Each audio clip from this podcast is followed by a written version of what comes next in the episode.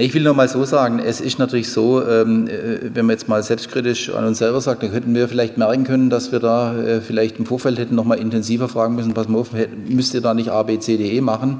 Umgekehrt äh, gebe ich jetzt aber auch mal zurück, bevor man eine Petition startet, kann man auch mal äh, den Amtsleiter, den Bürgermeister anrufen. Also das scheint ja dann fast einfacher zu sein, eine Online-Petition zu starten, als mal den Bürgermeister anzurufen weil es ist doch völlig klar, wir haben alle ein Interesse, dass diese Cafés dort bleiben. Also das ist doch völlig logisch. Ähm, und zumal die ja wirklich zur Belebung beitragen und mir auch keine Störungen und äh, keine Beschwerden bekannt sind. Insofern wird es da meiner Meinung nach eine Lösung geben. Viel Aufregung, viel Unterschriften, viel Trara, aber ich glaube am Ende löst sich das